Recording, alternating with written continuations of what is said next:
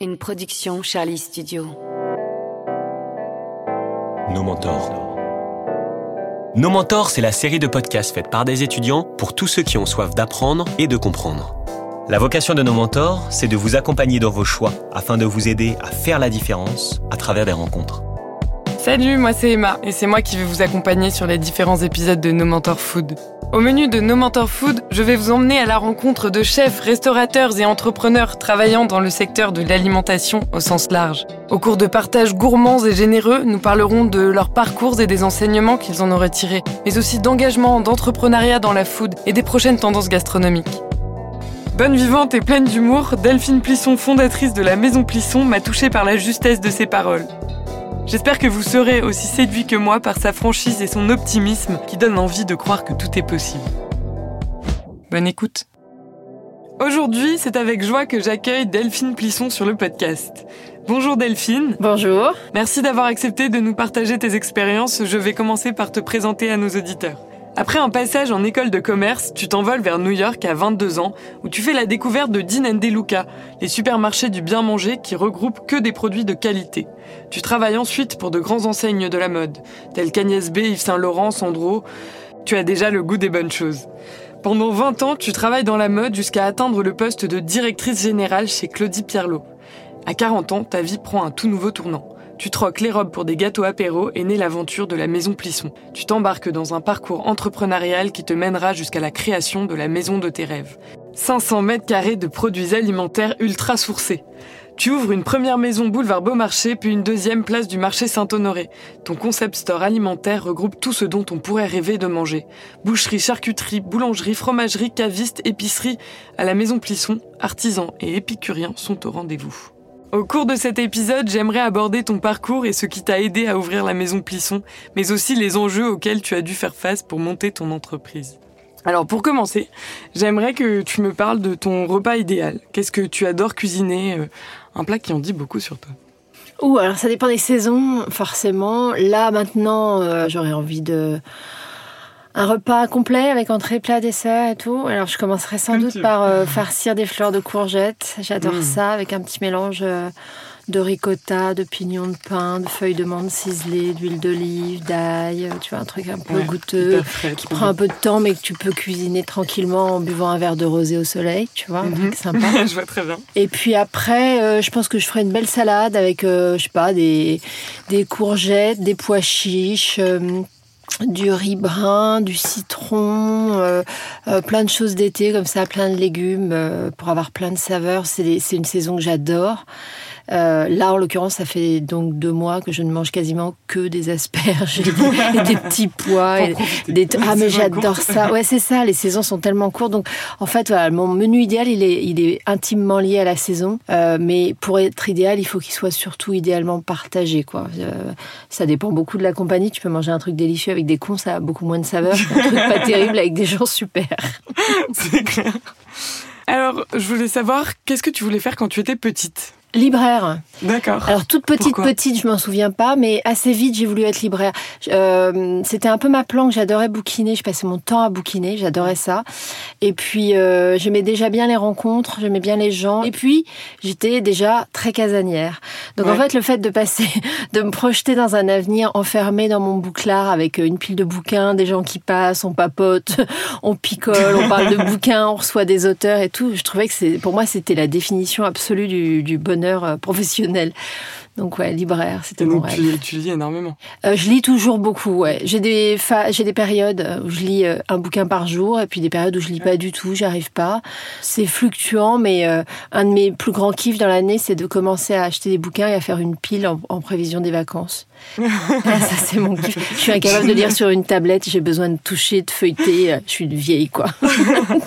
et c'était quoi ta plus grande angoisse d'étudiante et comment tu l'as surmontée? J'ai pas le souvenir d'avoir eu énormément d'angoisse en étant étudiante. Euh, sans doute être hôtesse de l'air. euh, je pense que ça c'était quand même assez angoissant. Pour payer mes études, en fait, j'ai fait un contrat étudiant Air France qui te permet donc euh, bah, de travailler beaucoup euh, parce que tu travailles tous les week-ends et toutes les vacances scolaires et tous les jours fériés. Donc en fait, dès que t'es pas étudiant, ah, bah t'es hôtesse de l'air. Et, euh, et c'est vraiment un métier que j'aimais pas du tout. Et pourquoi tu l'as fait? Parce que c'était bien payé et que j'avais besoin de sous pour payer mes études. Donc c'était, euh, je regrette pas. Si c'était à faire, je le ferais. Et je suis hyper reconnaissante que ça existe parce que ça m'a permis d'avoir une indépendance financière à un moment clé. Euh, mais vraiment, euh, aller, aller quatre fois à Londres dans la journée en en étant hôtesse de l'air dans ton petit uniforme, à te faire un peu gueuler dessus, à, à faire le ménage à 10 000 mètres d'altitude. Enfin, c'est quand même vraiment pas un métier qui m'a beaucoup épanouie. Donc j'avais un peu la boule au ventre quand je partais faire ça, ouais. C'est fou. Cinq Mais ans. c'est hein. génial, t'as dû, t'as dû Cinq ans, voyager j'ai fait euh, ça.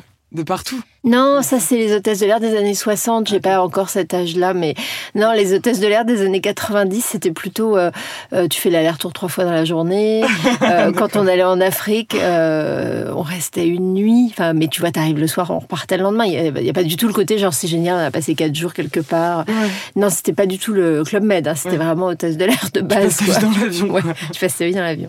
Est-ce que tu peux nous raconter un peu ton, ton parcours à partir de tes études À partir, c'est ça, maison partir de quand Euh, À partir de mes études, en fait, euh, donc c'est début des années 90. euh, comme je voulais être libraire, j'avais, euh, je m'étais renseignée pour savoir quel cursus idéalement il fallait faire. Et puis, contrairement à ce que j'espérais, on m'a conseillé de faire des études de gestion et de commerce et non pas des études de lettres. Parce qu'en fait, c'est un commerce, effectivement, et c'est un commerce qui est très contraignant à gérer. Donc, c'était sans doute un très bon conseil. C'est juste que j'étais pas du tout emballée à l'idée de faire des études de gestion. Donc, c'est quand même ce que j'ai fait pendant 4 ans, 5 ans.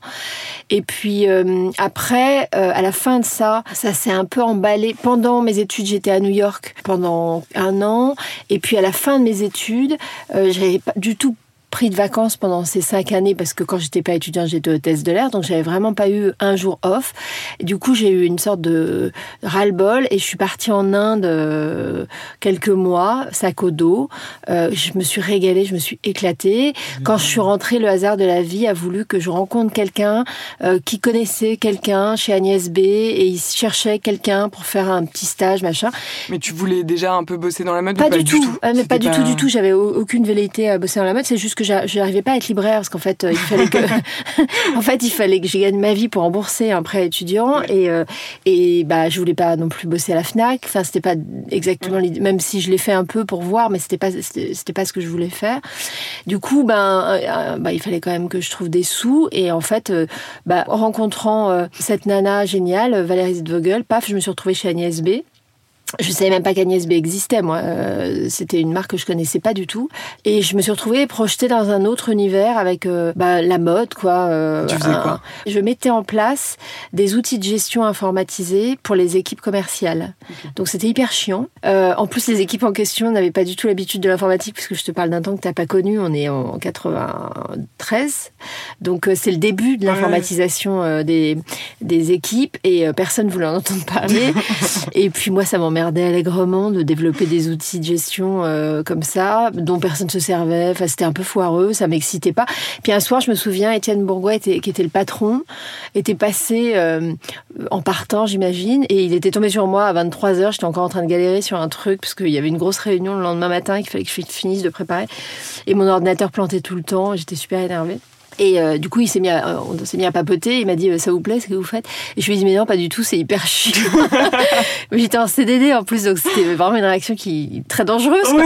Et il s'est marré, il m'a dit, mais qu'est-ce que vous aimeriez faire? Et je lui ai dit, bah, je sais pas, comme je fais des, des, des outils de gestion toute la journée, je, je sais pas, je, je me dis qu'il faudrait peut-être euh, commencer à s'intéresser à l'Asie. Enfin, là, tout le chiffre de- d'Agnès B, c'est en Europe et un, vaguement aux États-Unis, mais rien. Ah, et puis, pas encore développé. énormément au Japon, mais basta quoi.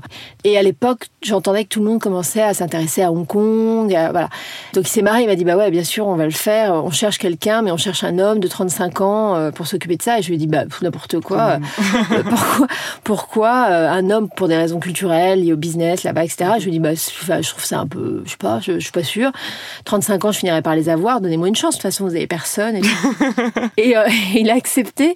Donc en fait, je me suis retrouvée à m'occuper du développement euh, d'Agnès B en Asie. Et euh, c'était c'était génial, quoi. Enfin, je me suis éclatée. T'apprenais un milliard de trucs par jour. C'était une boîte incroyablement moderne dans la mesure où, euh, à l'époque, c'était une boîte extrêmement puissante sur le marché euh, et très familiale. Donc en fait, un peu comme dans une famille, c'est-à-dire que quand tu disais j'ai envie de faire ça, bon bah on te laissait le faire et puis si tu y arrives, tu y arrives. Si tu n'y arrives pas, on te remplacera ou on, on demandera à quelqu'un d'autre de la famille de s'en occuper. Du coup, je me suis retrouvée à- dans un avion pour Hong Kong, euh, vraiment un peu comme ça. Comme je suis hyper obsessionnelle et, et très excessive, j'ai bossé comme une tarée pour y arriver. Et pendant 5-6 ans, on a ouvert des dizaines de boutiques à Singapour, à Taïwan, à Hong Kong. Euh, Et c'était génial, c'était hyper excitant. On faisait tout, euh, les achats, euh, le merchandising, la- les recrutements, la formation des équipes, la déco, les qui- événements sur place. c'est quoi qui le pilotais le plus truc, quoi. J'adorais les achats parce qu'en plus, il y avait un enjeu super excitant et hyper flippant avec le peu d'informatique qu'on avait à l'époque parce que c'était vraiment très, très sommaire.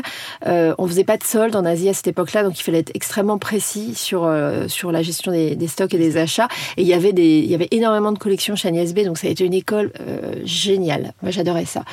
Et puis après, je suis passée chez Saint-Laurent, euh, où sur un énorme malentendu, je me suis retrouvée euh, directrice de la filiale euh, s'occupant de la fourrure, qui était un produit que je connaissais absolument pas et pour lequel j'avais absolument aucune affinité. Mais j'étais un peu prête à tout pour aller chez Saint-Laurent parce que c'était quand même la dernière maison de couture où le Ah, dont le fondateur était encore à cette époque-là, Monsieur Saint-Laurent, il travaillait encore, enfin il travaillait, il dirigeait encore la maison Saint-Laurent. J'ai fait des rencontres extraordinaires avec des, une autre, totalement une autre lecture de, de ce monde, de la, de- de- du textile entre guillemets, mais avec vraiment une- sans doute euh, le- la, la fois où j'ai le plus apprécié euh, cette collaboration avec uniquement des artisans, quoi, des, des gens qui avaient vraiment une passion, un savoir-faire, c'était extraordinaire, quoi. Il y avait vraiment puis un sens du respect. C'est un très beau souvenir. Bon, en plus j'ai rencontré, euh, ouais, c'était à Paris, c'était avenue Georges V, avenue Marceau. Puis j'ai rencontré plein de gens extraordinaires, dont euh, mon premier mari. Donc euh, j'ai eu ma première fille là-bas. C'était euh, tout était hyper chic, quoi. Quand euh, tout était de, de, était de beau. très, ouais, tout était beau et chic. Je me souviens quand on quand on s'est marié, on m'a proposé de, m'offrir ma robe de mariée, de mariée, tu vois, qui avait quand même Ouais. été faite là-bas, dessinée là-bas. Enfin, c'était juste complètement extraordinaire.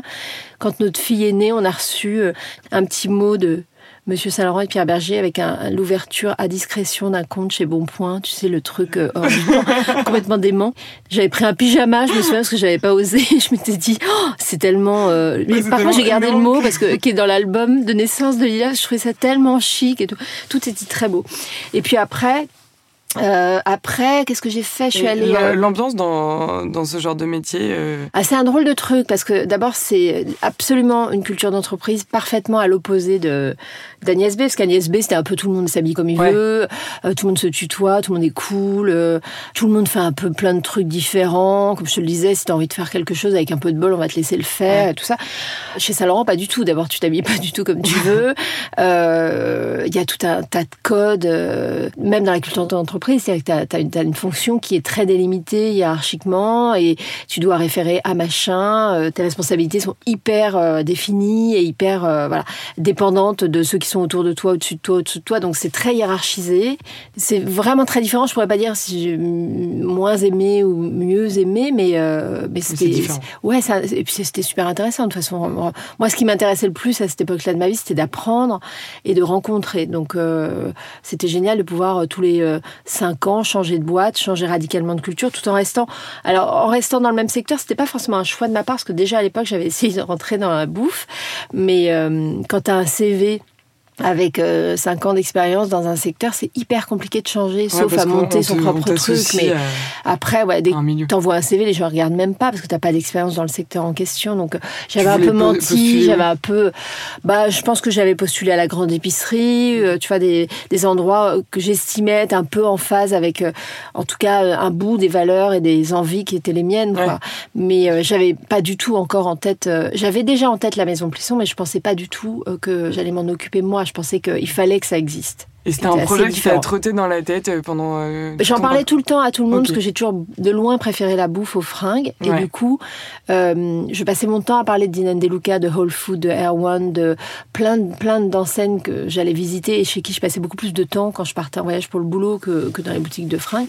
Et à chaque fois, je disais, mais un jour en France, il y aura un lieu dédié vraiment aux produits d'artisans, au savoir-faire, etc. Ça va être génial. Puis ça venait pas, quoi. Donc après, après toutes ces années chez Agnès B, chez Saint-Laurent, dans d'autres maisons par la suite. En 2013, donc je suis directrice générale de Claudie Pierlot et je m'occupe de la communication de Sandro aussi.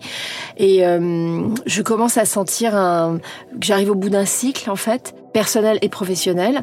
J'arrive pas vraiment à franchir le pas. C'est une, une, période qui est assez euh, hum, merdique parce qu'à la fois j'ai une situation qui est hyper enviable, c'est-à-dire que j'ai un super boulot dans une super boîte, assez euh, euh assez sécure. Euh, je gagne très bien ma vie à faire un truc qui est pas hyper risqué. Donc tu vois sur le papier, à aucun moment tu peux tu peux tu peux te plaindre. Enfin tu vois il y a une espèce de j'ai des enfants qui vont super bien, c'est cool. Je vis seule avec eux mais tout va bien etc. Euh, mais je m'ennuie et c'est vraiment un truc qui, qui est au-dessus de mes forces. Je peux tout supporter sauf la résignation et l'ennui. C'est vraiment deux choses qui m'empêchent de vivre. Enfin, je, je refuse. Je pars toujours du principe que si c'est mon dernier jour sur Terre, euh, il est hors de question que je sois en train de m'emmerder.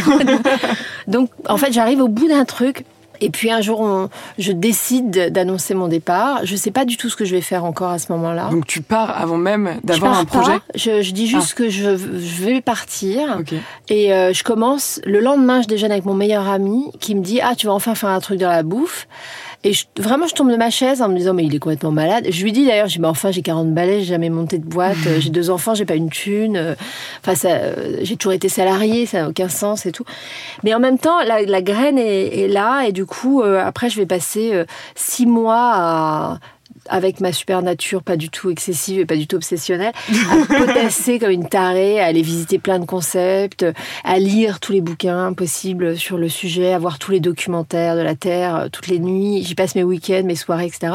Et jusqu'à finalement arriver petit à petit à canaliser le projet qui deviendra la Maison Plisson. Et puis une fois que le projet est canalisé, j'en fais un book pour avoir le truc un peu en tête et un peu à plat. Je fais un business plan. Alors comme j'ai fait des études de gestion et que j'ai dirigé des boîtes, j'étais pas dans une zone euh, super euh, perdue. Et puis en faisant le business plan, je me dis mais ouais, en fait c'est jouable et je sens que c'est le bon moment. Enfin, il y a un truc un peu plus grand que moi qui me pousse à me dire allez, euh, ça se tente. Et j'en parle à mes patrons de l'époque qui ont une réaction extraordinaire, c'est-à-dire que le lendemain, ils me disent euh, bah en fait on trouve ça super et puis si tu es d'accord, on veut même bien investir en fait. Donc euh, bah, à la fois c'était vertigineux parce que du coup moi j'avais tellement été dans ce truc à potasser etc que j'avais jamais vraiment concrètement envisagé de le faire, mais bien évidemment malgré moi le truc était en train de se tricoter. Et t'avais pas peur de le faire toute seule? Non, enfin, j'aurais bien aimé m'associer. J'ai failli m'associer avec une nana que j'avais rencontrée qui était super et tout, à qui on a proposé euh, la direction, Marie-Charlotte, si tu m'entends, la direction de Lafayette Gourmet. Et c'était un truc qu'elle pouvait pas refuser. Et puis, euh, c'était hyper bien payé. C'était pas, enfin, tu vois, moi, je j'avais rien d'autre à lui offrir que de prendre des risques et, de, et de, travailler comme des bourrins pour essayer de faire sortir ce projet de terre. Donc, elle a accepté ce poste. Du coup, je, bah, il fallait bien y aller. J'y suis allée toute seule, ouais. Et t'as pas eu peur? Euh, non, j'ai pas peur de nature. Enfin, je suis pas d'une nature peureuse déjà. Et puis, euh, ça m'empêche pas évidemment d'avoir peur parfois si je suis toute seule dans une forêt à 4 heures du mat. Mais dans la, dans le, dans, un contexte de vie normale, euh, quand je sens que je pourrais avoir peur, j'essaie de remplacer la peur par l'action. Donc, en fait, j'étais tellement obsédée. Euh, je rencontrais plein de gens, je parlais à tout le monde, j'essayais de construire. Donc, j'ai pas eu le temps d'avoir peur vraiment. Et puis, je pense que je suis un peu folle. Enfin, c'est sûr, les gens qui me connaissent le savent d'ailleurs. Mais je pense que j'étais assez folle pour ne pas être dans cette dimension-là. Fallait que je le fasse, fallait que j'y aille. Et puis peur de quoi J'avais pas grand-chose à perdre en vrai. Enfin, ça coûtait rien d'y aller. Et euh, après, quand j'ai commencé à chercher des sous et que les banques m'ont demandé de cautions personnelles et tout, là, je me suis dit genre bah ouais, c'est un peu chaud quand même. T'as fait comment? Bah j'ai pris des cautions personnelles. Enfin, j'ai signé des trucs m'engageant à rembourser un million d'euros euh, si je si je me cassais la gueule. Et je me souviens la première fois, j'avais dit au banquier, vous savez, je je les ai pas hein, le, million d'euros. Et le type avec un grand sourire. Il me regarde et me dit Oh, c'est pas grave, vous avez toute la vie pour les trouver. J'étais là, je me voyais déjà en galérienne, ad vitam aeternam, avec mes mots en mode euh, obligé de les vendre et tout, pour essayer de rembourser mes dettes.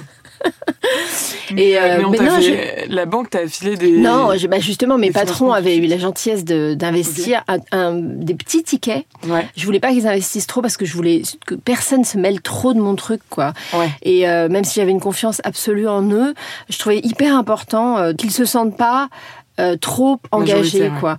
Et du coup après j'ai demandé à plein plein plein de gens euh, des sous et euh, ce qu'on appelle des business angels, puisque ma famille n'avait pas de sous, mes amis pas tellement.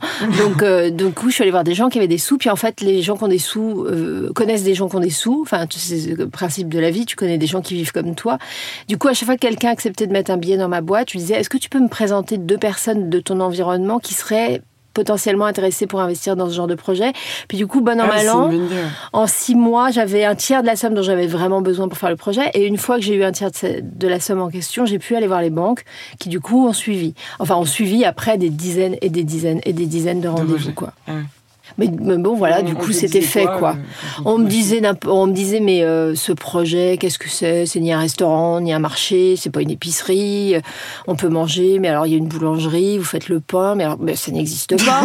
mais si ça n'existe pas, il doit y avoir une raison. Et euh, ça, j'ai beaucoup entendu le si ça n'existe pas, il doit y avoir une raison. Et je me souviens, c'est Jean-Luc Colonna, le fondateur de Merci, qui est un type extraordinaire, Ouais. qui m'avait dit ça n'existe pas parce que personne l'a fait. T'emmerdes pas avec ça, ça veut rien dire. Ouais, enfin, c'est une super idée, c'est un super projet, etc. Et puis, euh, bah voilà, un jour à la fois, puis un jour ça ouvre, et puis euh, c'est fou, quoi. Et ça a y est, c'est fait, suite quoi. Euh, ouais, ça a marché tout de suite, d'autant plus qu'on a eu une couverture médiatique du tonnerre, Ouais. complètement folle même. Euh, alors, ce qui est très déstabilisant parce qu'à la fois c'est génial parce que je connais très peu de chefs d'entreprise qui vont dire non mais je préfère que ça reste discret, que ça reste entre nous, ça mettra le temps que ça mettra, on va y aller doucement. Dans la vraie vie, c'est un accélérateur de visibilité, donc les gens viennent, donc bah, plus vite les gens viennent, plus Ouais. vite ils savent si ça leur plaît ou pas, mais en tout cas ils sont au courant que le projet existe. Tu peux faire le- les plus belles fringues du monde si tu es tout seul dans ton atelier euh, et que personne n'est au courant, euh, ça, ça sert à Ça rien, sert à quoi, rien. tu vois, ça n'a pas de sens. Quoi. Et puis, mais en même temps, ça peut être déceptif. Tu vois, c'est un peu comme quand des copains te disent tu devrais lire ce livre, il est génial, tu vas adorer, c'est génial. Si t'attends un peu, etc., le jour où tu vas le lire, tu risques d'être déçu parce que tu as beaucoup trop Ouais, espéré. ouais. euh, ça marche avec les films, ça marche avec plein de trucs, ça marche avec les mecs, mais ça marche beaucoup aussi avec la presse. C'est-à-dire que il y avait eu tellement de presse, etc., qu'il y a des gens qui sont venus et qui, j'entendais les gens dire, ah, mais c'est plus petit que la grande épicerie. Bah ouais, il y en a une qui fait 400, l'autre qui fait 4000 mètres carrés, donc, mais j'ai jamais dit que c'était plus grand que la grande Ouais, épicerie ouais, non plus. Enfin, C'est juste que ça a été tellement vendu. Ouais, ça a été tellement vendu. Et puis après, les choses se sont installées en quelques mois. Et après, on s'est rendu compte qu'il y avait vraiment une clientèle qui se fidélisait. Et puis, qui est toujours là sept ans après. Et puis, qui, qui a servi de socle au, au développement de la maison. Ouais. Est-ce que tu peux nous expliquer un peu euh, le concept? Comment tu le définis? Ouais, euh, alors je le définis, je sais pas comme si je vendais un film, j'ai pas besoin de le pitcher, mais en gros c'est un lieu de vie qui est vraiment entièrement dédié au plaisir et au bon sens dans l'alimentation du quotidien. Donc euh, c'est à la fois un marché qui propose tous les métiers alimentaires avec un axe strictement artisanal, donc sans aucun produit industriel, sans aucun composant industriel et sans aucun produit euh, ultra transformé, ce qu'on appelle AUT, qui représente 90% de ce que tu bouffes quand tu vas au supermarché, qui n'ont aucun intérêt nutritionnel ni aucun intérêt euh, pour ta santé et qui ont un rapport qualité-prix complètement dément et qui sont même nuisibles à, ta santé. Mais euh, ça fait 50 ans qu'on nous a expliqué que c'était super pour nous de manger ça. Donc euh, voilà, on s'est habitué. Donc chez nous, en fait, on a juste éradiqué totalement le principe de... On essaye en tout cas de déconstruire ce qu'on nous a fait croire pendant 50 ans de grande distribution. C'est-à-dire, bah, en fait, cuisiner, non, c'est pas une corvée, non, c'est pas réservé aux abrutis qui n'ont pas les moyens de consommer de magnifiques plats ultra transformés, euh, prêts à mettre euh, au, micro-ondes. Non, en fait, cuisiner, c'est une source de détente, c'est une source de plaisir, c'est déjà de l'amour, euh, ça fait du bien, ça permet de rester en bonne santé, d'avoir un équilibre, de se protéger contre les maladies. En période de Covid, c'est pas complètement con. Enfin voilà. Oui, respecter les saisons, ça a du sens en fait, parce que ça permet, bah, tu vois, c'est bien joli d'avoir des valeurs, mais à un moment donné, celle-là, elle est quand même facile à respecter. Il suffit de ce qui sort de terre au moment où tu es là, dans la zone où tu vis. Donc euh, voilà, tout ça fait sens et euh, en pratiquant ça, tu te rends compte qu'en fait, non, tu dépenses pas plus d'argent. Si tu manges juste moins de merde, tu surconsommes moins, y compris du packaging, et euh, tu essayes. Après, je ne suis pas une ayatollah de la bonne bouffe et je ne prétends pas. Enfin, tu vois, mes mômes bouffent des M&M sur les aires d'autoroute comme tout le monde. Mais, euh, mais en tout cas, je pense que si tu essayes d'être euh, le plus vertueux possible, euh, je vois pas pourquoi on devrait brader la qualité de notre alimentation, donc notre santé. C'est un truc qu'on ferait dans aucun secteur. T'achèterais pas une voiture de merde uniquement parce qu'elle est moins chère si t'as des mômes et que tu risques de les mettre en danger en les faisant rouler dans cette voiture de merde. Tu vas toujours faire attention à protéger ce que tu aimes. Pourquoi ça serait pas vrai dans la bouffe? Uniquement parce qu'il y a des pubs à la télé qui disent que c'est super de manger de la merde, bah non, en fait, on n'est pas, c'est fini. Enfin, tu vois, je pense que j'ai entendu il y a pas très longtemps le, le, fondateur de Auchan dire dans, dans une tribune euh, sur scène que lui-même ne consommait jamais rien de ce qu'il vendait chez Auchan et qu'il était très conscient du fait qu'ils allaient devoir rendre des comptes parce qu'ils savaient pertinemment que ce qu'ils vendaient n'était pas bon pour la santé. Il y a un papier qui est sorti hier dans Le Monde qui dit que 60% euh, des produits euh, de Nestlé sont nuisibles pour la santé, c'est quand même et ça passe. Mais le truc c'est que beaucoup de personnes sont au courant, mais euh, c'est sûr que tout le monde ça change pas. C'est ça qui Nous, on est encore un peu dans cette période des années. Si je devais comparer avec la cigarette, mm. je dirais qu'on est un peu comme dans les années 80, c'est-à-dire qu'on sait que c'est pas super bon pour la santé, mais on n'est pas encore tout à fait assez sûr pour se décider à vraiment lutter contre et à éradiquer le tabac. Parce que, bon, bah, y a, en fait, maintenant, en 2021, je pense que même un gamin de 14 ans, il sait que s'il fume des clopes, il risque de mourir à la fin. Tu vois, le raccourci, il a été fait. Dans les années 60, si c'était un homme, un vrai, tu fumais des clopes parce que c'était un truc de virilité. Enfin, je résume, évidemment, de façon très caricaturale, mais on est, il a fallu 40, 50, 60 ans pour qu'on comprenne, en fait, ce que l'impact sur la santé était un sujet, un poil central. Pour la bouffe, c'est en train de commencer. Ça fait moins de 10 ans en France qu'on a vraiment réalisé l'impact de la qualité de l'alimentation sur la santé. Donc, on est encore dans ce truc un peu genre, oh, ça va, c'est pas très grave. Bah, en fait, je pense qu'on associe quand même énormément. Euh, enfin, je sais que, en tout cas, les étudiants autour de moi, euh, je sais qu'ils associent vachement euh, la nourriture saine à quelque chose de très cher. Et, oui, alors, que pas forcément. Le rapport qualité-prix, si tu regardes vraiment, d'abord, ça dépend ce qu'on entend par alimentation de qualité, mais si tu viens chez moi et que tu achètes de quoi faire une bonne omelette pour ce soir avec une salade, non, en fait, tu vas pas dépenser énormément de thunes. Enfin, tu vois, on parle de deux œufs, de, de, trois petits pois, j'en sais rien, que tu vas foutre dans ton omelette, mais un bout de fromage. Enfin, en vrai, à condition, évidemment, si tu manges des côtes de bœuf tous les soirs, mais ça c'est ton problème et ça veut dire que déjà c'est pas très bon, mais pour ta santé. Mais en l'occurrence, tu peux te débrouiller en vrai à faire un plat de pâtes euh, un jour, euh, un plat végétarien le lendemain, une omelette, de temps en temps un peu de viande. Enfin, tu peux effectivement. Moi, j'ai plein de clients qui sont pas forcément des gens qui ont beaucoup de sous, qui ont juste fait le choix de faire de la qualité de leur alimentation une priorité dans leur vie mm. et qui s'en donnent les moyens. Alors, ok, tu vas peut-être dépenser un petit peu plus de sous que si tu mangeais exclusivement dans un supermarché. D'abord, euh, Franprix et compagnie, c'est hyper cher. Aussi, en vrai. Enfin, tu vois. Et en plus, c'est pas ça qui va te nourrir, ni te protéger.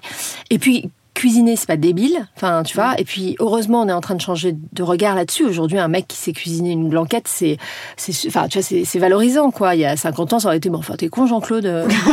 Qu'est-ce que tu fais? Enfin, mais il y a, donc, les choses sont quand même en train de bouger. Mais ce, ce, truc de dire que bien manger coûte plus cher, ça voudrait dire que du coup, il vaut mieux brader notre alimentation, donc notre santé. Tu vois, il y a un truc qui, qui, colle pas. le seul effort que ça va te demander, effectivement, c'est de cuisiner, de transformer des produits. Mais si tu le fais, si tu le fais au quotidien, d'abord tu jetteras moins parce que tu achètes moins que dans un supermarché. Euh, tu respecteras mieux parce que tu sais que ça a été fait par des artisans, par des gens qui ont mis du cœur et du savoir-faire, etc. Et puis, euh, tu sais que tu te fais du bien. Et puis, tu sais, pendant que tu prépares le repas et que tu as deux potes qui viennent dîner ce soir, que c'est une putain de forme d'amour, déjà, que de prendre 10 minutes. Parce que ça prend pas plus de 10 minutes. C'est juste que la grande distribution nous a expliqué pendant 50 ans que cuisiner, c'était un truc de vaurien, euh, que cuisiner, c'était une perte de temps, que bien manger, c'était beaucoup trop cher, et que ce qu'il fallait, c'était avoir un frigo super plein pour le moins de thunes possible. Mais en fait, personne n'a jamais demandé ça. Personne. Mm. Même les gens qui n'ont pas de sous, ils ne demandent pas ça, fondamentalement. Ils ont juste envie d'avoir accès à une alimentation qui les protège et qui les nourrisse comme tout le monde, mm. dans le respect de leur budget. Comment est-ce que tu as choisi euh, ton emplacement pour euh, la maison Plisson? Euh, Alors, hyper égoïstement, en fait, moi, je vivais, à l'époque où je travaillais pour SMCP, donc pour Claudie Pierlot et Sandro, le siège social était dans le Marais. Et par souci de, comme je vivais seule avec mes enfants, j'essayais et je, bossais énormément, je me suis installée dans ce quartier. J'ai récupéré la part d'un copain en fait pour pouvoir être pas trop loin d'eux quand je cavalais entre la crèche, le truc. Euh, c'est pas toujours facile d'être toute seule avec deux enfants. Et du coup, en vivant là, je me suis rendu compte qu'il n'y avait rien à bouffer. Ce qui était dingue, parce qu'en fait, d'un côté, tu as la rue de Bretagne, qui est un peu devenue la rue du sucre. Enfin, je sais pas si tu connais, mais euh, aujourd'hui, tu n'as que des pâtissiers, des chocolatiers. Alors, c'est super, hein, mais euh, tu prépares pas un repas en passant de chez Pierre Hermé à Jean-Paul Evin, en passant par Scoop My Cookie. Bon. donc, en fait, il y avait beaucoup moins déjà d'offres alimentaires. Les quelques euh, commerçants de bouche de proximité qui restaient ne proposaient pas soit des horaires d'ouverture, c'est un truc de dingue, mais t'es quand même dans Paris et pour vivre dans le Marais, faut travailler beaucoup pour avoir un petit peu de sous. Et en fait, quand tu sors du boulot, t'arrives chez le fromager en courant et le type dit bah non, je ferme à 19h. Ouais, alors que tu sors Bah du ouais, mais taf, non, en euh, fait, je sors du taf à 19h, ça 19h. colle pas ton truc. Mais pour- et un jour, je lui ai dit, mais pourquoi vous ouvrez à 8h30 le matin alors qu'il y a personne Et pourquoi vous fermez à 19h Il m'a dit, parce que je- mes parents ont toujours fait ça. D'accord, super, bah c'est pas grave. Puis en plus, si, si tant est que t'arrives à cavaler jusqu'à la boucherie, le temps que tu fasses la queue à la boucherie, que tu sortes, la boulangerie fermée, enfin c'est mort quoi, t'as- rien d'autre. Du coup, ça a germé comme ça, je me suis dit, en fait, c'est un quartier où il y a énormément d'habitants, Ouais. où il y a un pouvoir d'achat, ce qui était un sujet aussi, où il y a du flux, et parce que quand tu vends des produits frais, bah, il faut quand même qu'il y ait des gens qui passent souvent, tout le temps, etc. Euh, donc je me suis dit, il faut que ce soit dans ce quartier. Et après, ça a été euh, pff, euh, une année à cavaler dans, partout, à essayer de... Un, le Marais, c'est un quartier où il n'y a pas de grand volume. Euh, tu vois, il n'y a pas de Sephora, il n'y a pas de H&M, il n'y a pas de Zara, bon, il n'y a, a pas de Monoprix d'ailleurs, il n'y a pas de grand volume en commerce. Du coup, euh, je suis devenue incollable sur les, les digicodes pour essayer de voir les ateliers en fond de cours et tout. Tous les agents immobiliers me connaissaient. Et puis un jour, un agent immobilier m'a appelé en me disant "Écoute, il y a un truc boulevard Beaumarchais, je pense que c'est pour toi." Et c'était le 26 décembre. Euh, j'ai cavalé, c'était euh, c'était bah, ce qui est devenu la maison Plisson, c'était le côté marché. Ouais. Et tout de suite, je lui ai dit c'est génial. En plus d'être sur le boulevard, je savais que ça allait être super. Il y a Merci à côté, que enfin tout était top. Je lui dit par contre c'est trop petit. Enfin et du coup, il s'avère que dans le même immeuble, il y avait un autre euh, local. euh, le même, mais avec juste la cage d'escalier entre les deux. Et du coup, je me suis dit, il faut que j'ai le deuxième, Ouais. sinon ça marche pas, quoi. Et du coup, j'ai appelé, c'était c'était des, des types qui vendaient du ruban adhésif euh, pour les décorateurs de cinéma, pour les décorateurs tout court, etc. Ouais. Donc je les ai appelés, je suis allée déjeuner avec eux. Et euh, j'avais apporté la feuille, j'avais apporté leur lettre en disant faut que vous me signiez la session de votre bail. Le type m'ont regardé en disant bah, qu'est-ce que c'est que ça Et je leur ai expliqué longuement, c'était à Shell, je me souviens j'étais allée à Shell discuter avec eux et euh, bah, ils, ils étaient un peu scotchés parce que je- Ouais. ils n'avaient pas du tout prévu de vendre ce truc et en plus ça a été ma chance, euh, ils n'avaient aucune notion en fait, ils avaient racheté la boîte pour des raisons. Eux, ils faisaient du scotch professionnel. Ils en avaient rien à foutre d'avoir une boutique boulevard Beaumarchais. C'est juste que la boutique faisait partie du lot, quoi. Mais ils vendaient pas du tout à des particuliers. Donc, avoir du flux, eux, pour la peine, ça n'avait aucun intérêt pour eux. Donc, finalement, deux jours après, ils m'ont rappelé en me disant, bah, écoute, c'est OK, euh, on cède le bail et tout. Donc, c'était, voilà, c'était parti. Un coup de chance quand même. Ah ouais, mais il faut de la chance. Bah, après, dans la vie, il faut de la chance, mais dans les projets entrepreneurs, il en faut encore plus, quoi. Et euh, vous êtes une équipe de combien de personnes euh, à la maison Plisson Alors en tout, on est 150 à peu près, Ah peut-être quand même. 160 maintenant. Ouais, ça va vite. Euh, ça va vite parce que hum, d'abord il y a deux maisons plissons, il y a quatre petits plissons, il y a un site internet. Euh, au siège, on n'est pas très nombreux, je crois qu'on est une dizaine pour tout faire, la finance, la compta, les achats, euh, l'exploitation, les RH, Et toi, euh, tu la com, euh, etc. particulièrement de quoi? Moi, je m'occupe euh, de tout ce qui est, bah, comme tous les présidents, tu vois, c'est-à-dire que je m'occupe un peu de la stratégie, c'est-à-dire que j'essaie d'avoir une vision à moyen terme de ce, quel projet on pourrait euh, mettre en place et comment on pourrait les financer, comment on pourrait les développer, est-ce que ça a du sens, etc. Je m'occupe aussi beaucoup de la com parce que euh, c'est mon dada, j'adore ça, c'est moi qui m'occupe de la page Instagram et tout ça, c'est- je trouve, enfin maintenant il y a Clémence avec moi, mais je l'ai longtemps fait toute seule et puis Clémence est a fusionné, on a fusionné un peu, donc euh, on est assez interchangeable sur les sur le ton et le style du truc. Euh, sur, je m'occupe de. Après, j'ai le nez dans tout. C'est un peu le. Alors maintenant, il y a une DG à la Maison Plisson. Là, ça me fait un peu bizarre. c'est tout récent. D'habitude, j'avais évidemment je- tous les matins, je passe dans toutes les Maisons Plisson. Je vérifie que le staff est là, que tout va bien, que les produits sont arrivés. Je participe à toutes les dégustations à l'aveugle. Je participe à, à la vie du lieu. Je suis là pendant le service du midi pour être sûr que ça roule, que les gens sont arrivés. Donc t'es tout le temps là, tout le temps sur Ah, place. je suis tout le euh, temps là. Je suis là 6 jours sur 7 de, de 8h du matin à 19h. Et euh, est-ce que, euh, avec euh, ta grande équipe, est-ce que tu as certaines techniques de management que tu utilises beaucoup, Bah, alors, même inconsciemment hein. alors c'est forcément inconscient, Ouais. c'est forcément euh, très inspiré de ce que j'ai vécu quand j'étais salarié, parce que j'ai eu la chance d'être salarié 20 ans, donc j'ai eu tout le loisir d'apprécier des qualités et des défauts de manager. Je saurais pas dire, c'est pas comme si j'étais sur le point d'écrire un guide du manager en, food business. Mais, Mais qu'est-ce qui t'a euh, aidé Bah, L'expérience, euh, le goût de l'autre, euh, très certainement. Euh, j'adore les gens en général, j'adore rencontrer des gens, donc euh, bien évidemment c'est utile. Enfin, tu vois, ça me sert en tout cas. Si j'aimais pas les gens, je pense que je serais en galère là. Mais euh, euh, une certaine disposition mentale au partage, à l'échange. euh, voilà, je, je pense qu'on est toujours moins con quand on est plusieurs et que c'est toujours intéressant d'échanger et c'est toujours.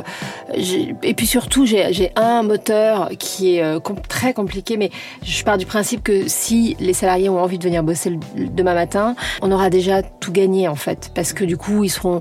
Si, si t'es content de venir bosser, bah t'es mieux disposé, euh, t'es mieux dans ton équipe, t'es mieux dans ta fonction, t'es mieux dans le truc, tu te sens utile, ça donne du sens. Enfin, c'est quand même super important. Après, bien évidemment, c'est très compliqué parce qu'on est aussi obligé d'avoir des contraintes, euh, des règles.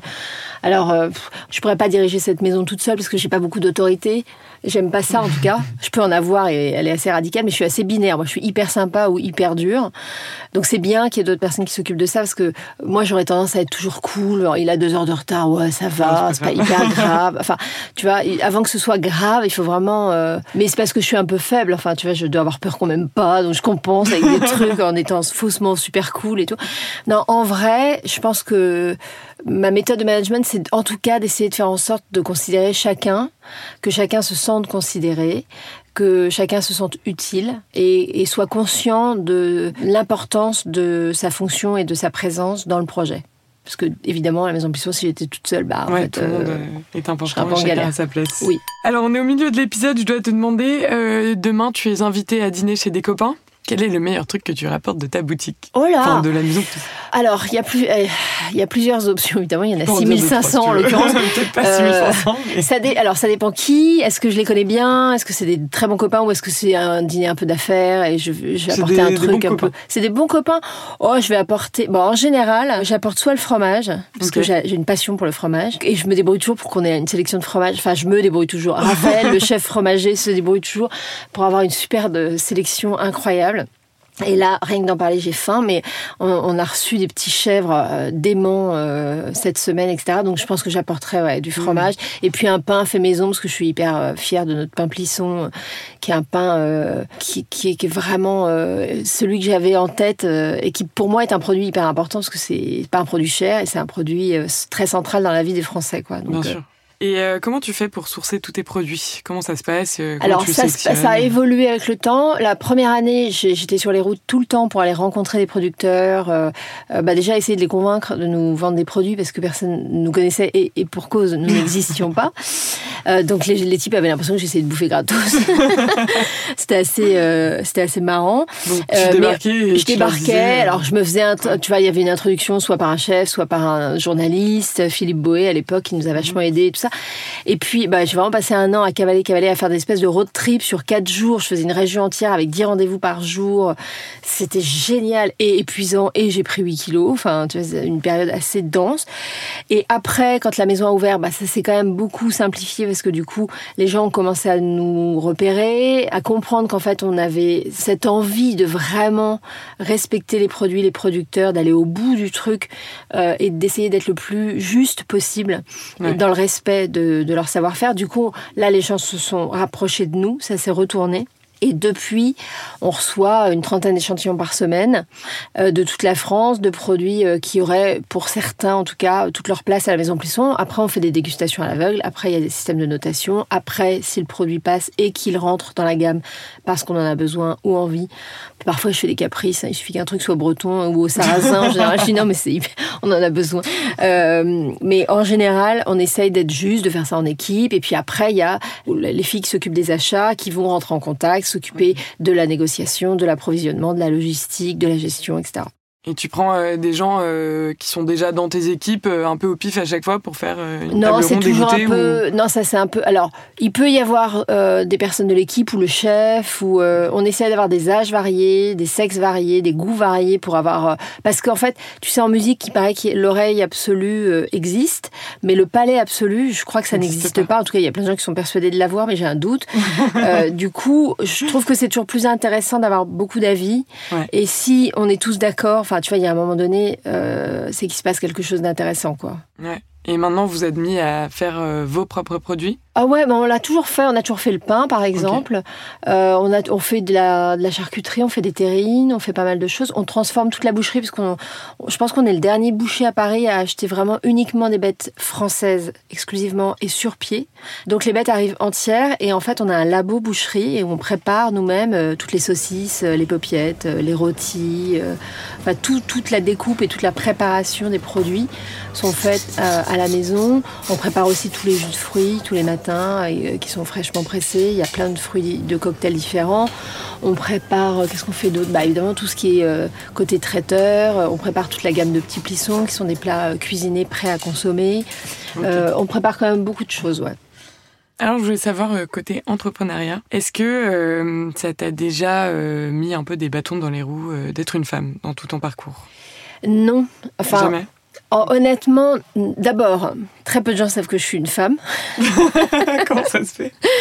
Mais Non, mais je, rigole parce que je pense à une anecdote. Quand j'étais petite, euh, j'ai deux frères en l'occurrence, et je me souviens un jour où on se baladait avec ma mère et une copine de ma mère, et la, copine de ma mère lui dit ah c'est cool, t'as quand même de la chance, tu vois, t'as eu deux fils, mais t'as eu une fille. Et ma mère a répondu où est-ce que tu vois une fille?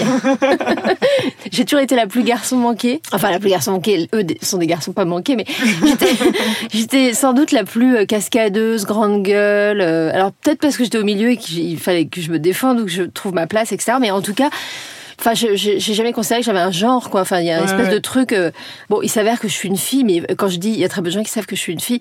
Je suis, je, suis hyper grande gueule. Enfin, je me suis jamais laissée. Euh... Marcher dessus. Bah non. Enfin, mais je, je pense que si j'avais été un mec, j'aurais été pareil. En fait, je ne vois pas très bien. Euh...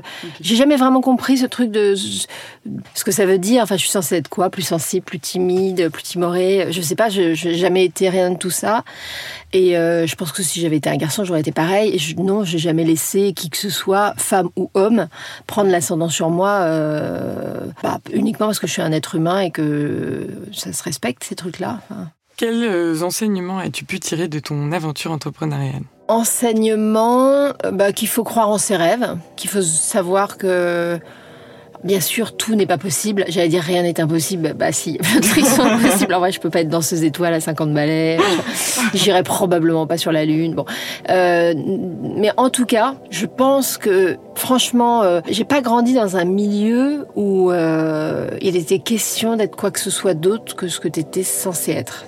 J'ai grandi, euh, voilà, dans un monde où il n'y a pas tellement de place pour les rêves. Ou tu vois, c'est absolument évident que je, je me suis énormément émancipée tout ça. Donc en fait, le, seul truc que je pourrais euh, dire sur ce que j'ai appris, c'est qu'effectivement, euh, la vie se vit un jour à la fois et qu'en fait, si on se donne les moyens, en tout cas d'essayer, de bouger les lignes, euh, d'évoluer, de voilà, si on, on peut rencontrer des gens super, même si on est personne, on peut, il faut avoir un peu d'audace, avoir un peu de culot, chacun son tempérament. Il y a des, on n'est pas tous pareils, mais il faut arriver à se faire un peu confiance. Puis après, c'est la grande chance de l'âge c'est que euh, quand tu arrives à mon âge, bah tu te connais mieux, tu t'apprécies mieux, tu te contentes mieux aussi de ce que tu es et tout ça. Donc euh, ça simplifie beaucoup les choses, le rapport aux autres, le rapport à soi-même, et puis ça donne euh, cette liberté-là, d'une certaine façon, de d'essayer d'être aligné, d'essayer d'être cohérent et d'essayer d'être bien lancé pour Donc, euh, je pense que l'enseignement, ça, serait ça, ce serait de constater, en tout cas, que euh, j'ai voulu le faire et j'ai pu le faire, alors que sur le papier, j'avais quasiment aucune chance, quoi. Mais euh, j'ai pas lu le papier. J'ai écrit ce que je voulais écrire sur mon papier. Oh, c'est beau ce que je dis bien. Et selon toi, c'est quoi la, la, clé de ton succès Alors, euh, succès relatif, hein, c'est pas non plus comme si j'avais trouvé un vaccin. Mais, euh, alors, mon succès, qui se met à parler comme un Johnny Hallyday. La clé de mon succès, je pense que c'est euh, la cohérence. le projet ressemble aujourd'hui est très fidèle à ce que j'avais en tête. Euh, et j'ai réussi à maintenir mes partis pris, à pas céder. Dans l'immense majorité des cas, euh, j'ai réussi à, à, tenir mon cap, quoi. Donc je pense que c'est la clé du succès parce que je pense que c'est ce que les gens perçoivent, c'est une forme de sincérité et de cohérence et tu arrives à bien euh, balancer euh, ta vie pro et perso. Euh. Je, je cherche pas du tout à, à séparer les deux. Ça serait pas possible en vrai. Ça me ça me correspond pas. Je ressens pas le besoin de d'avoir une vie privée et une vie professionnelle.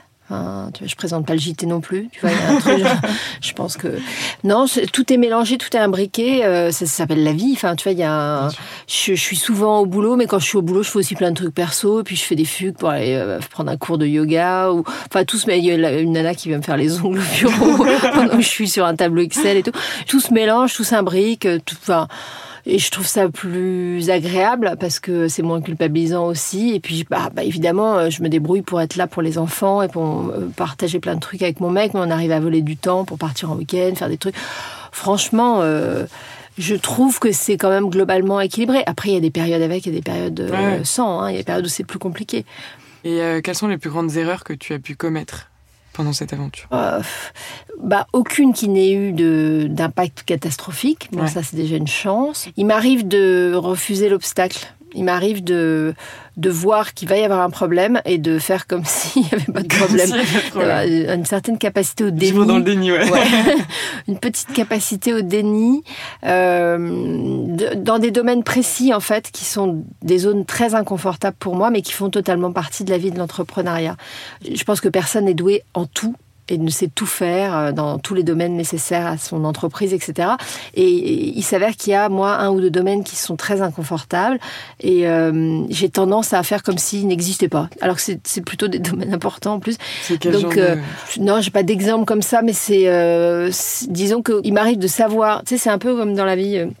Euh, de tous les jours quand t'as pris 3 kilos, tu sais que t'as pris 3 kilos, mais t'es un peu dans le truc genre non, bah, j'ai dû laver ce jean, enfin il a dû rétrécir. Tu vois, une espèce de truc genre au fond de toi, tu sais que tu déconnes, mais euh, enfin 3 kilos, bon, on s'en fout, mais mais ton 8, tu vois cette espèce de truc où tu, tu- à la fois tu le sais, en même temps t'as pas envie, donc t'affrontes pas vraiment le truc jusqu'au moment où tu rentres vraiment plus dans le jean et t'es Ouais. obligé de dire qu'il y a un sujet. Ces erreurs-là auraient pu être dangereuses et j'essaye de travailler dessus, mais euh, je peux être, ça peut être compliqué, ouais. Quelle est la, la meilleure question euh, que tu aimes poser euh, à un entretien? Alors, elle est vraie et elle a 30 ans d'entraînement.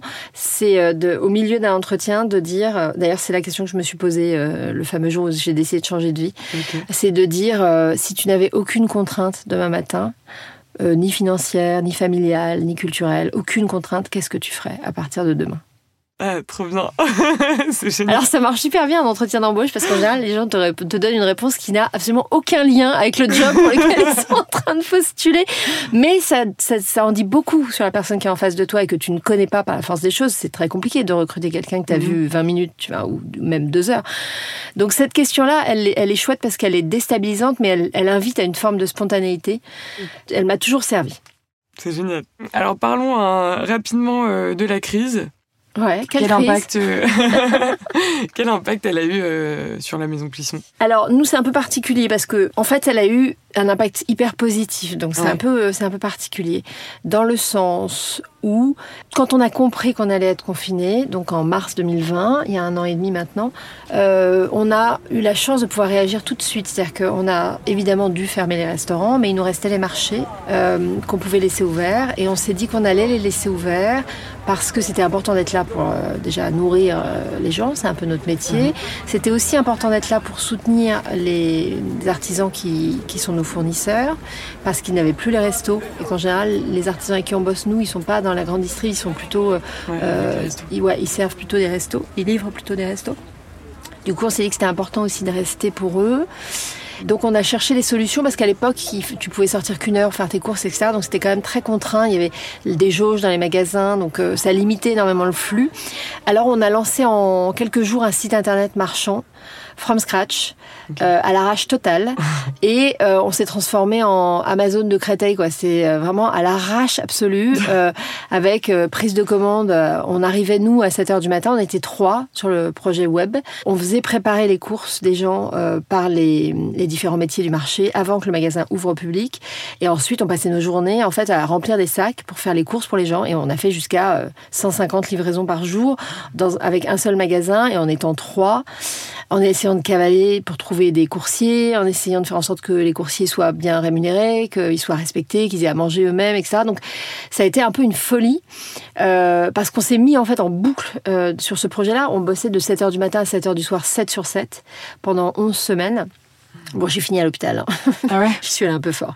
Mais euh, on s'est épuisé littéralement, tout en étant ultra galvanisé par le fait de concrètement être en train de sauver notre boîte et de concrètement être en train de transformer cette difficulté en opportunité pour développer un nouveau canal de distribution, le web, qu'on n'avait pas nécessairement euh, en, en, en projet à court terme.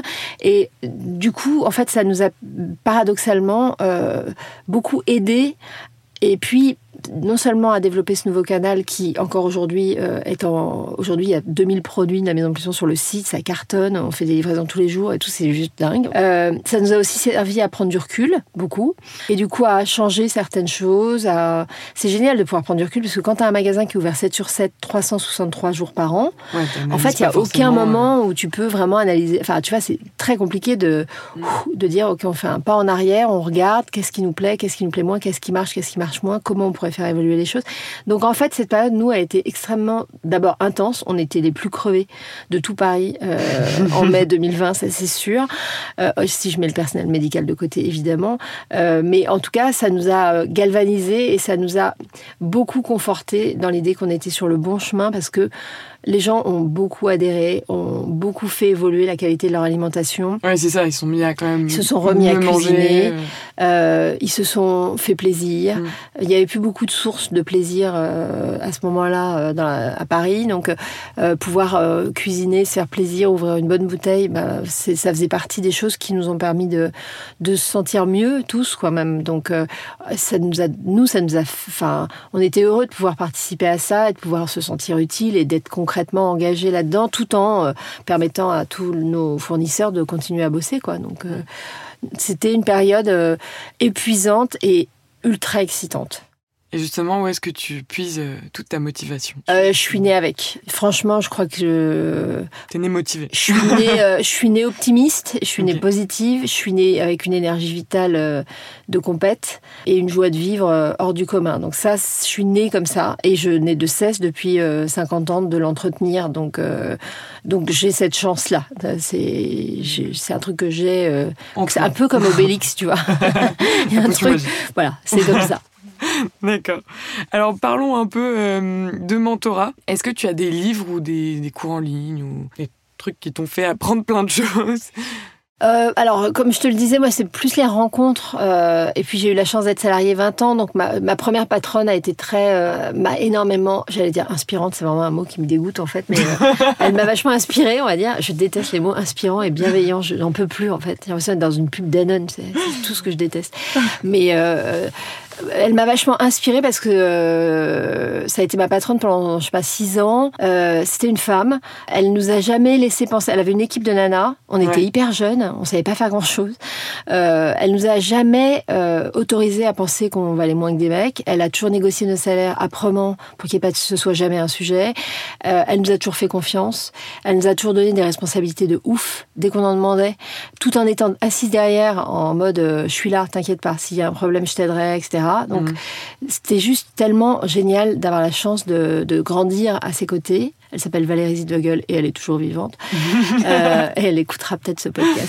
Euh, donc ouais, ça clairement. Et, pour puis toi, mes collègues, un, hein, tu vois. un mentor, cette personne? Ouais, parce que, enfin, pendant, je me suis pas rendu compte. Je pensais Oui, que c'était normal, tu vois. Et après coup, je me suis rendu compte à quel point j'avais eu de la chance d'avoir eu quelqu'un qui avait assez confiance en ses compétences pour nous transmettre sa confiance, nous l'accorder et nous laisser apprendre. Un peu comme quand t'as un enfant qui fait ses premiers pas, tu vois. C'est-à-dire que tu le laisses faire ses premiers pas, mais en même temps t'es là, tu le guides, tu le rassures, tu lui, tu vas, tu, lui- tu lui souris, tu lui donnes des mots qui vont lui donner la confiance, etc. Mais s'il se casse la gueule, bien évidemment, tu Ouais, vas tu tout de suite le rattraper. le- Bon, bah, Valérie Zedvogel, c'était un peu ça. Je pense que j'ai l'image de moi en pige à un an. Donc, c'est plus des rencontres. Euh, Frédéric Bius, qui a été mon patron aussi, qui est devenu un, un ami proche, qui est très radicalement différent de Valérie Zedvogel, euh, qui est un type très sensible, euh, caché derrière une armure de type hyper, euh, assez dur, assez austère, euh, tu vois. Alors que c'est un type euh, extrêmement généreux, euh, gentil, etc., mais qui, du coup, est obligé de se planquer derrière une sorte de, enfin, de ce que Carapace. j'estime être Ouais. une carapace, une posture, euh, qui est un type brillantissime, qui peut être hyper dur. Parfois, je le déteste parce qu'il peut être euh, cassant, il peut être, euh, il peut être injuste. Mais en même, c'est un type que j'adore vraiment. On fonctionne souvent pareil, on se ressemble beaucoup humainement. Après, on est différent dans notre rapport au pouvoir, dans notre rapport à, euh, au management, dans notre rapport à, pas mal de trucs. Mais c'est quelqu'un voilà, que j'observe beaucoup parce que je crois connaître ses forces et ses faiblesses. Et je trouve ça euh, extraordinaire qu'il qu'il essaye autant que possible d'assumer les deux. Et, euh, et, pour revenir sur les livres, est-ce que tu as des livres même euh, de développement personnel de... Alors pas du tout. je pense que c'est vraiment, j'ai pas du tout envie de lire des livres de développement personnel. Je, suis persuadée que les mecs qui les écrivent savent qu'ils vont se faire plein de thunes et que c'est trop cool parce que tout le monde a envie d'être bien dans sa peau, euh, tu vois, de mieux dormir, d'être un manager euh, super inspirant et bienveillant. Tu vois. je pense que j'ai trop envie d'écrire le livre du manager inspirant et bienveillant en fait. Non, il y a un livre que j'ai adoré, euh, qui est un livre extraordinaire que je n'ai de cesse de recommander et ma fille aînée est en train de le lire, je suis trop contente. C'est l'autobiographie du fondateur de Nike, la marque de basket. Euh, je crois pas qu'on dise basket en 2021. Si, ça va Ça fait vieux. ouais, ça, va. Euh, mais euh, c'est un bouquin qui s'appelle, je crois, L'art de la victoire. Euh, c'est un gros pavé qui a énormément de qualité. Le premier, c'est que c'est lui qui l'a écrit. Donc c'est pas la biographie du mec de Nike. Euh, de deux, ça raconte vraiment son histoire depuis son enfance. Euh, et de trois, c'est extrêmement honnête. C'est-à-dire qu'en fait, et c'est tellement, tellement rassurant pour un entrepreneur de, de, lire ce bouquin. Parce que il explique, tu vois, le mec, c'est le fondateur de Nike. Donc, a priori, tu te dis, bah, ouais, ok. Enfin, ok. le mec a fondé Nike. Ok, d'accord. Bon, bah, respect. Respect ou pas, mais en tout cas, bah, ouais, c'est une réussite. Ouais, bon. bien réussi. Et ben, en fait, dans le livre, il t'explique que toute sa vie, toute sa vie, il a galéré avec les banquiers, il a galéré avec ses comptables, il a galéré avec ses équipes, il a galéré avec lui-même, il a eu des doutes, il a eu peur, il a eu froid, il a eu mal, il a eu tout ce que les entrepreneurs vivent. C'est-à-dire que tu as toujours l'impression que pour des mecs comme ça, le truc c'est fait, genre bah ouais, ok, tu vois. Et en fait, je trouve ça extrêmement euh, rassurant quand tu es entrepreneur de lire ce bouquin parce que ça permet de remettre le tout en perspective et de se dire ok peut-être qu'à la fin tu vas réussir mm. le truc que tu avais en tête pas au sens réussir genre je suis je serais pas méga fière d'avoir créé Amazon. Enfin, tu vois, euh, je serais méga riche. mais, c'est pas, c'est pas un truc qui, tu vois, il y a plein de gens qui gagnent beaucoup d'argent. C'est pas forcément des gens. Enfin, j'aurais pas aimé être eux pour autant. C'est pas, pas mon but dans la vie.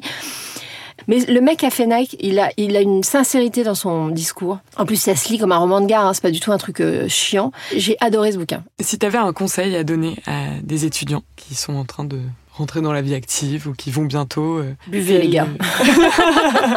Picoler. Ça, on Picoler.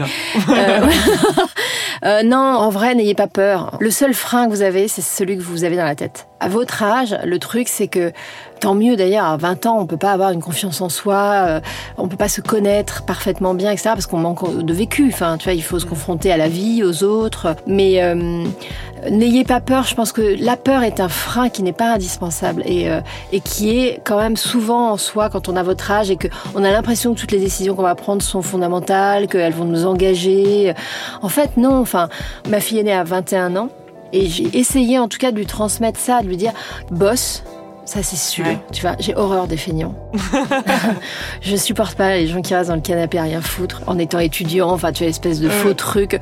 Non, vous n'avez pas de temps à perdre. C'est-à-dire que d'autres, pendant que vous êtes dans le canapé en train de glander sur Instagram, sont en train de construire des trucs super. Donc, perdez pas de temps. Vous laissez pas disperser. Profitez putain, parce que ça passe super vite et que moi j'ai que des bons souvenirs de cette époque-là qui pourtant est paradoxalement assez, assez âpre. Il hein. faut faire des études, faut travailler, t'as pas de thunes, t'as des boutons, enfin il y a quand même des trucs un peu relous euh, quand t'as 20 ans. Mais en vrai, euh, accrochez-vous, n'ayez pas peur, profitez, savourez, euh, et puis un jour à la fois tout va bien. Vous n'êtes pas obligé de prendre des décisions à 20 ans euh, pour la vie. On n'est plus en 48, quoi. Tu vas plus un truc où tu vas choisir ton destin. Tu vas tricoter, tu vas rencontrer, tu vas. Il faut être, je pense, ouvert, voyager quand on peut. Aujourd'hui, on peut. C'est plus facile quand même de voyager qu'avant. En tout cas, allez voir ailleurs si vous y êtes. Allez, euh, voilà. Ah, profitez de pas encore avoir de vie euh, avec des responsabilités financières ou familiales pour aller vous découvrir, pour aller vous rencontrer plus vite vous essaierez d'aller vers vous-même, plus vite ce sera juste et plus vos choix seront cohérents. Au début, on a peut-être un peu trop tendance à vouloir être quelque chose ou être quelqu'un ou être celui que nos parents avaient en tête, ou celui que mon mec a en tête, ou celui que mes, copains ont en tête. C'est intéressant, je trouve, d'essayer d'être cohérent le plus tôt possible, pour pas perdre de temps. Pour toi, c'est quoi un mentor? Un mentor, c'est quelqu'un qui va bah, remplir ces fonctions-là, c'est-à-dire euh, me permettre d'avoir moins peur, de constater qu'il existe plein de modèles différents, que personne n'a absolument raison ou tort, qu'il faut savoir essayer des choses. Et puis c'est quelqu'un qui aura euh, forcément eu un parcours, donc des expériences et des rencontres qui vont euh, me nourrir aussi ou nourrir. Euh, il m'arrive d'être le mentor de jeunes gens qui viennent me voir maintenant, vu mon grand âge. Et à chaque fois, je, je, dis la même chose, c'est que je n'ai pas de conseils à donner. Je trouve ça terrible les gens qui donnent des conseils parce que ce qui est valable pour moi n'est pas nécessairement valable pour quelqu'un d'autre. Après, il y a des grandes lignes. Je pense qu'un mentor, c'est avant tout quelqu'un qui peut écouter, qui va entendre et qui va échanger et peut-être euh, voilà euh, soutenir, rassurer. Mais euh, ça s'arrête là, quoi. Il faut quand même que chacun puisse aller se chercher après, quoi. Alors, si demain tu pouvais choisir une de mes invitées sur ce podcast, qui choisirais-tu? Ou un, pardon. Bah, Frédéric Bius, ça serait intéressant parce qu'il a un parcours. De, lui, c'est un mentor de Mentorland, quoi. Il est président du Mentorland parce qu'il a passé, euh, il, il, a fait plein de métiers différents et aujourd'hui, à la fois, il dirige un fonds d'investissement euh, dédié aux, créateurs et euh, il dirige, il a créé from scratch un groupe d'hôtels complètement fou. Enfin, tu vois, à 50 balais dans un secteur qu'il connaissait pas et dont il s'occupe lui. Enfin, c'est c'est quelqu'un de. Comment le groupe d'hôtels? Fontenille, les domaines de Fontenille. Ok. Alors pour finir, euh, quels sont tes produits d'épicerie que tu as toujours dans ton placard? Bon, un paquet. Euh, dans mon frigo, toujours du champagne. Euh, de base. On a toujours un truc à fêter ou à oublier. Tu vois. Donc, euh, j'en ouvre pas euh, très souvent, mais j'adore ça et je pense que c'est important d'en avoir au cas où. Dans le frigo, il y a pas mal de trucs. En ce moment, j'ai une, sauce à base de sésame et de champignons que j'adore, qui me sert sur les œufs au plat, le riz, les pâtes, sur les légumes, j'essaie plein de trucs. Après, des, centaines d'épices, épicerie, il y a toujours des pâtes parce que j'ai une tripotée d'ados à la maison. Il y a toujours des super bonnes sauces. Il y a toujours des pois chiches, j'adore les pois chiches et j'adore le sarrasin. Il y a toujours du sarrasin. je suis une ouf de sarrasin. Donc j'ai toujours euh, tout ce qui sort à base de sarrasin grillé, torréfié, euh, les infusions, euh, la cacha. J'adore ça. Donc au moins tout ça, plus du fromage, bien sûr. Toujours. Toujours. Super. En tout cas, merci beaucoup Delphine. Merci à toi, c'était très chouette. Bah non, merci pour ta franchise. merci. Merci beaucoup d'avoir écouté cet épisode. Si ça vous a plu, vous pouvez vous inscrire à la newsletter sur le site de nomentor.com et nous suivre sur votre plateforme de streaming favorite. Je suis preneuse de vos retours, alors n'hésitez pas à nous suivre sur Facebook, LinkedIn, Instagram pour que l'on puisse améliorer ce programme ensemble. Et si vous avez aimé, partagez-le avec vos amis et vous pouvez même nous mettre 5 étoiles pour nous encourager. À bientôt!